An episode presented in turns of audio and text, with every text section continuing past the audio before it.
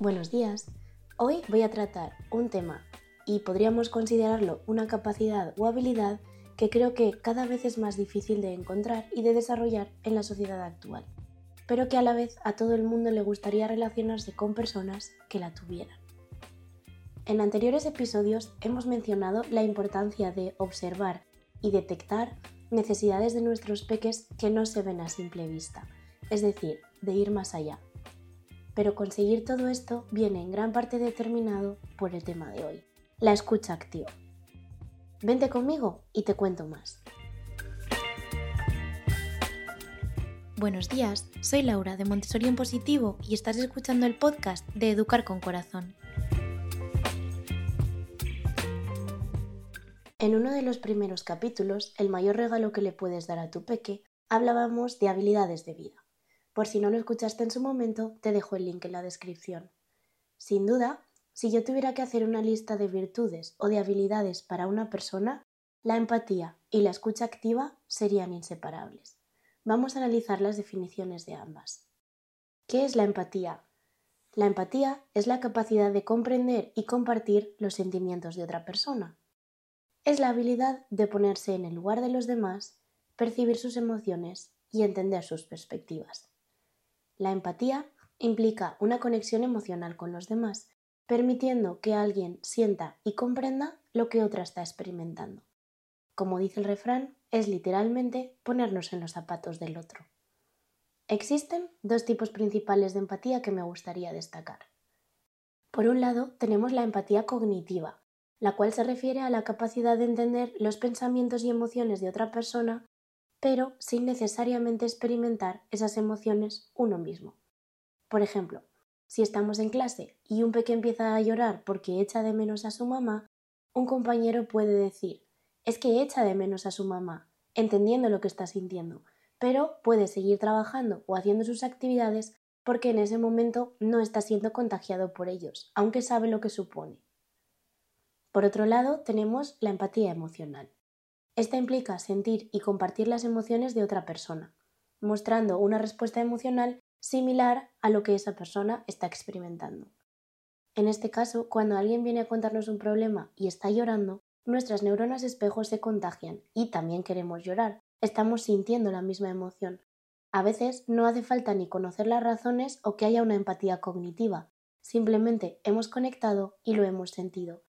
Esto pasa mucho con los bebés que cuando uno llora desencadena el llanto de los demás y no llegan a esa empatía cognitiva de saber por qué la otra persona está llorando. ¿Qué es la escucha activa? La escucha activa es un proceso en el que no solamente oímos lo que el emisor está tratando de transmitir, sino que prestamos atención plena, demostrando interés e intentando comprender las emociones y el cómo la persona está viviendo esta situación. Desde mi punto de vista, cuando alguien nos pide opinión y asesoramiento, muchas veces damos consejo basado en lo que nosotros hemos vivido. De broma podemos resaltar la típica frase No te cases cuando alguien está ilusionado, pero la otra persona ya ha pasado por ello y o bien está bromeando o bien no le ha salido exactamente como esperaba. Por el contrario, escuchar activamente significa dejar nuestras preocupaciones o asunciones y juicios de lado y ser capaces de ofrecer el espacio que la otra persona necesita. A veces, empatizando con lo que la otra persona dice, nos sale el intentar contar algo que nos pasó parecido hace tiempo, lo que creemos que ayuda, pero, y esto es desde mi punto de vista, muchas veces causa el efecto contrario, porque pasamos a vivirlo desde el yo y la otra persona deja de sentirse escuchada. Si nos pasa con los adultos, imagina con los peques. Por ejemplo, Imaginemos que un amigo viene diciéndonos que ha tenido un problema con su pareja.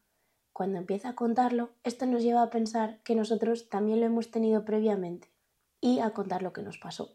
En ese momento, lo que nuestro amigo necesitaba, que era desahogarse o ayuda con la situación actual, tiene que parar de hablar para que contemos esa historia e igual la conversación no se vuelve a recuperar. Aunque la intención pueda ser demostrarle que no está solo, estamos dejando de ver sus necesidades y nos hemos instalado en las nuestras. Lo mismo podría pasar con un peque al que le cuesta poner límites. Pensemos que Miguel, con siete años, viene a casa diciendo que se siente un poco presionado porque hay un compañero de clase que le está persiguiendo para jugar y que no lo escucha cuando le dice que pare. Miguel es un niño tímido, sensible y con miedo al conflicto. ¿Crees que sería aplicable que papá o mamá, quienes en su caso tienen un carácter fuerte, le dijeran que entonces le conteste que jamás querría jugar con él o que le empuje de vuelta si se siente perseguido? Es importante que, si nos piden nuestra opinión, no digamos cómo actuaríamos nosotros y ya está, sino que tengamos en cuenta cómo es la persona, cuál es su necesidad, para poder buscar soluciones que sean aplicables y con los que cada uno se sienta cómodo. Quizás, en este momento, Miguel necesita que le recuerden que es normal sentir miedo, que quizás puede buscar refuerzo en otros amigos o en el profesor para enfrentarse conjuntamente a este problema y otras opciones que no le hagan sentirse insuficiente cuando no consiga hacer lo que le sugerimos.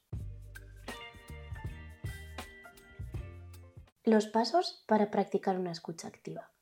En muchas ocasiones, sobre todo con nuestros hijos e hijas o con el alumnado hablando de un entorno educativo, los adultos pensamos que conocemos a los peques, o que como ya hemos pasado por esas situaciones, tenemos una suerte de experiencia o de saber generalizado que nos llevará a saber por lo que están pasando a aconsejarles sin tener que escuchar atentamente a lo que expresan. Sin embargo, esto es un prejuicio que nos puede hacer equivocarnos, invalidar sus sentimientos y no llegar a la raíz del problema por estar precipitándonos. ¿Qué podemos hacer para evitarlo? Basándonos en lo que expone Stephen Covey en su obra Los siete hábitos de las personas altamente efectivas, podemos definir ocho cosas a tener en cuenta. El primero es comprender antes de ser comprendidos. Cuando surge un conflicto, sentimos que tenemos que dar nuestra opinión y que tenemos la razón. Sin embargo, para poder dar el paso de escuchar realmente y entender lo que ha pasado para poder solucionarlo, tenemos que cambiar el escuchar solo por rebatir a escuchar para verdaderamente comprender. Por ejemplo, si nos hemos enfadado porque hemos visto que nuestro peque se ha dejado el cuarto sin recoger, no nos ayudará en nada a preguntar por qué no lo ha recogido si solo queremos rebatir las cosas que pueda decir para defenderse en lugar de intentar entenderlo. El segundo paso podría ser concentrarnos en la conversación. Para establecer una comunicación efectiva tenemos que estar con la mente en la conversación y no mientras miramos al teléfono, pensamos en el trabajo, estamos poniendo la lavadora. La atención plena es necesaria para que la otra persona se sienta escuchada y respetada. Seguro que alguna vez te has visto contestando con el piloto automático mientras tu peque te intentaba contar algo del cole, haciendo como que le escuchabas y contestando con lo primero que se te pasaba por la cabeza. Todos lo hemos hecho, pero es importante tratar de volver, o verbalizar que no es el momento, pero que en cuanto lleguéis a casa podréis hablar, pedir disculpas si nos hemos desconectado y practicar el modelaje con todo esto. Otro punto a tener en cuenta es verbalizar los sentimientos. Para reforzar el reconocimiento emocional de nuestros peques, podemos hacer apuntes en las conversaciones como Vaya, parece que te sientes frustrado. Entiendo que esto te haya podido enfadar, etc. La cuarta estrategia es parafrasear los argumentos para demostrar que hemos entendido y para que también la otra persona pueda reanalizar lo que está exponiendo, es de utilidad repetir con nuestras palabras lo que hemos entendido. Así también damos pie a que se vuelva a expresar si no hemos tenido la comprensión o si esa persona no había podido llegar a mandar el mensaje que deseaba. En el caso de que nos falte información o queramos asegurarnos, podemos pasar al siguiente punto. Hacer preguntas clarificadoras para obtener información valiosa y ayudar a la otra persona a entenderse también. El sexto elemento es expresar esa empatía de la que hablábamos al principio. Si hemos escuchado con detenimiento, podemos hacer ver a nuestro peque que entendemos por lo que está pasando. Por ejemplo, si está pasando por un momento de tristeza porque ha tenido que elegir entre dos opciones difíciles, podemos verbalizar. A veces tener que renunciar a algo nos da pena, ¿verdad? Y aquí ya volveríamos a lo que hablábamos hace bastantes episodios sobre la importancia de validar las emociones. En séptimo orden tendríamos el punto de reconocer la perspectiva del otro, salir de nuestro lugar para poder aceptar como válidos los sentimientos y argumentos de la otra persona es un paso en volver a plantearse la situación y verdaderamente comprender los motivos que nos han llevado a actuar de cierta manera. Por ejemplo, si ha habido un malentendido, a nuestro peque le ha sentado mal algo que hemos dicho, ha reaccionado y nos ha gritado, puede que hayamos sentido la falta de respeto en ese grito. Sin embargo, si no intentamos tener una conversación, los escuchamos y vemos que originalmente fuimos nosotros los que no actuamos de manera respetuosa, es difícil pedir perdón por ambas partes y solucionarlo.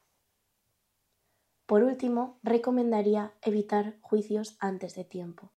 Todos hemos tenido el típico compañero, o hemos sido nosotros, al que se le juzgaba, o que, cuando algo pasaba, nos precipitábamos a decir que había sido esa persona, aún sin saberlo. Esto, sostenido en el tiempo, es injusto, puesto que a nadie le gusta que se le acuse de algo que verdaderamente no ha hecho. Aunque nuestro peque repetidamente tenga comportamientos que no nos gustan, hablar sobre ello, escuchar y exponer los motivos y las posibles soluciones es la única forma que nos llevará a poder cambiar ese comportamiento.